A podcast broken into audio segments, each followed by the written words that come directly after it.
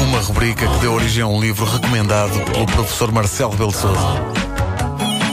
Orgulho, pá. Orgulho no Marco. Caramba. Sendo que o professor Marcelo é ele próprio, à sua maneira, um cromo. E podia fazer parte da caderneta, porque houve uma altura em que ele se atirou ao Tejo quando É verdade, é verdade. Chamaram a atenção para isso no Facebook. Pá, isso é. Isso foi quando? Em que ano é que isso aconteceu? Foi acho que 89, quando ele se 89, candidatou pois, com o Jorge Sampaio. Jorge Sampaio. Ele na altura E- tinha e barba, saiu da água não tinha barba. Será alguma coisa a ver? pois foi, Pode foi isso. sim. Bom, eh, outro dia precisei de tirar uma fotografia para um documento e, eh, sem hesitar, tirei uma fotografia a mim mesmo, usando o telemóvel, passei-a para o computador e imprimia, e é a fotografia que está no dito documento. Tão simples e caseiro como isto. Só depois do documento estar feito é que eu me pus a pensar como as coisas mudaram neste campo e como tirar a fotografia para o bilhete de identidade, o cartão da escola, o passe, seja o que for, já foi uma coisa especial, um acontecimento que requeria preparação e deslocação a sítios específicos para isso, um evento ao qual dedicávamos praticamente um dia da nossa vida, o dia em que íamos tirar a fotografia. Hum? Estúdios Maribel Oeiras, obrigado. Ainda existem? Ainda existem e tinha aquele, havia um ritual muito especial que era ir lá e ver que fotografias tipo passa que eles punham na, no balcão Na que montra. pessoas. Sim. É verdade. Gente, ah, conheço este, conheço aquele. Foi a minha, não está aqui a minha, fiquei feio. Foi. Olha, o meu pai uma vez passou Isso numa loja. traumático, de facto, a pessoa não ver lá a cara. Então, mas Olha, é minha. o meu pai uma vez passou numa loja, viu que na montra estava a fotografia dele, chegou lá e disse: "Mas, como é que é? Quer a minha imagem, tenho que pagar. O homem tirou. Ei. Fez bem, é fez bem bem. Surpreendentemente não pagou. Não preciso ir lá com um agente. Estou para contratar um agente para ir lá. Ah, eu suponho que eh, estes, estes sítios ainda hoje continuem a tirar fotos, mas entre a solução caseira com telemóvel e computador e as cabines automáticas de fotografia que existem em sítios como as lojas do cidadão, a tradicional foto tipo passe está longe de ser o que era. Eu passei por duas fases destas fotos. A primeira era eu minúsculo, implicava, mais do que o Vasco, era, eh, implicava. Pá, desculpa. Completamente é, gratuito. como, é como espirrar, é como espirrar. É como se me tivessem metido uma cotonete na venta. E eu vi minúsculo e. Ah, tchim! Vasco. Peço desculpa, é injusto, é injusto. Uh, Continua. É injusto. Até porque há uma fotografia no Facebook da comercial em que o Vasco e a Wanda estão os dois ao- um ao lado do outro e não são assim, não é uma diferença. Sim, mas eliminámos as páginas amarelas com Photoshop.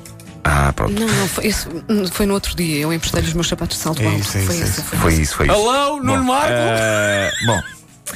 Ah, a primeira fase então era eu pequenito e implicava que eh, todo o dia acontecia em função, em função, eh, da fotografia. Aqui em Lisboa sabia-se que era na Baixa que havia bons fotógrafos para este tipo de foto. E isso implicava ir espetacularmente bem vestido e penteado para tirar uma fotografia na Baixa. Eu ia almoçar à casa da minha avó, que ficava ali ao pé da Almirante Reis, e depois lá íamos ao fotógrafo e lá está, era um acontecimento, um acontecimento chegava ao ponto de provocar nervos pela importância extrema do momento. Fazia-se uma toalete especial, ficávamos tão aprumados em algumas destas eh, fotografias que ficávamos quase irreconhecíveis, como se ficássemos bem demais nas fotos, no fundo, ao ponto de, ao entrarmos no autocarro e mostrarmos o passe, o motorista nos poder pôr fora por achar que, sujos, despenteados e mal enjorcados que nós andávamos no dia a dia, não podíamos ser aquele totó extremamente penteadinho da fotografia, não é?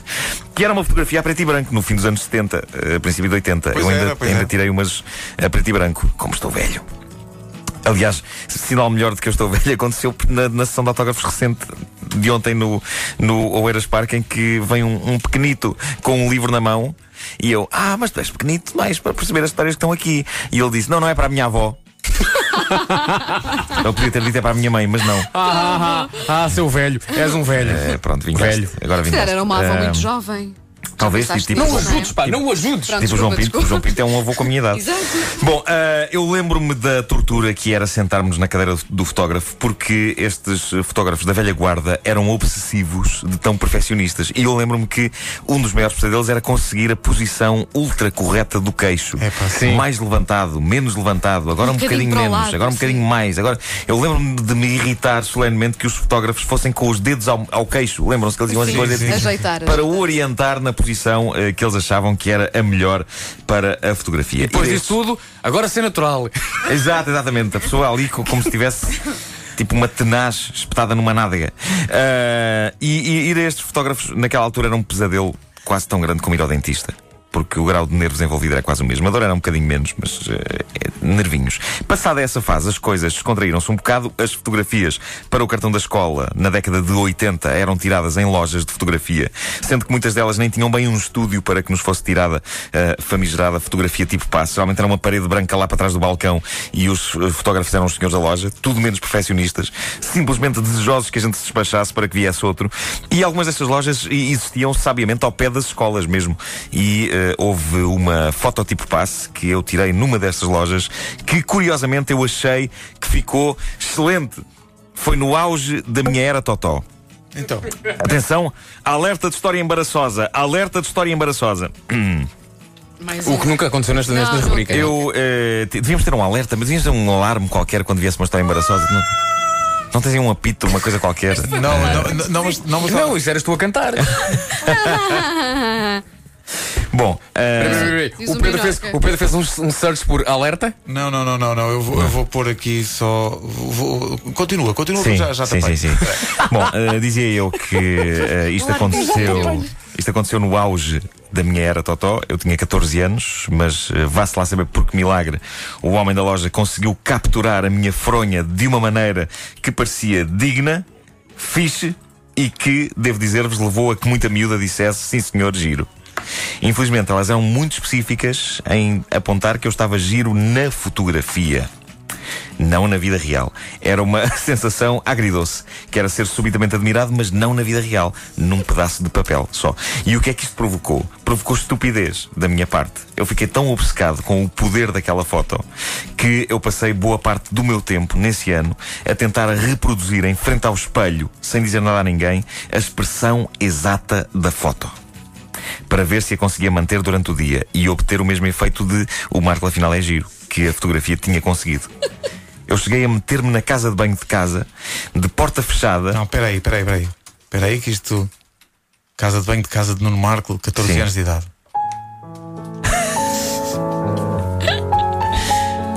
Eu cheguei a meter-me na casa de banho, de porta fechada, a fingir que estava a fazer o número 2, mas a treinar ao espelho, com o meu passo ao lado, a expressão da fotografia. E foi uma experiência terrível, porque lembro-me de entrar na escola com aquilo que eu julgava ser a expressão exata da foto e de uma colega minha comentar: Estás com sono ou drogado? As revelações embaraçosas não terminam aqui, pois eu ainda usei essa foto para mais dois fins. Um deles, o seguinte: eu, na minha puberdade, sonhava em ter barba. E porquê? Porque queria ser parecido com. Isto é demasiado embaraçoso. Esta aqui é demasiado.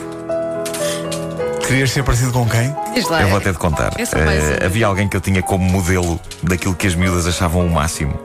O topo da gama da sensualidade. E por isso eu queria ter barba. Eu queria ter barba, pois tinha esperança de ficar parecido com o ator e cantor brasileiro Fábio Júnior. Olha, mas confirma-se, Fábio Júnior era um giro. Ele entrava no Rock Center com barba. Sim, sim. E eu via o efeito que, que ele tinha. E eu sonhava com o dia em que pelos decentes iriam começar a despontar no meu rosto. E, num investimento de futuro, lembro-me de. Pá, isto não pode, cada vez me enterro mais. Eh, lembro-me de pegar uma cópia dessa minha fotografia perfeita dos 14 anos e de, com um marcador Malin, pintar uma barba É pá, não. Ah, não. para perceber se com isso eu rebentaria a escala da beleza que tão alta se encontrava naquela foto, mesmo sem barba.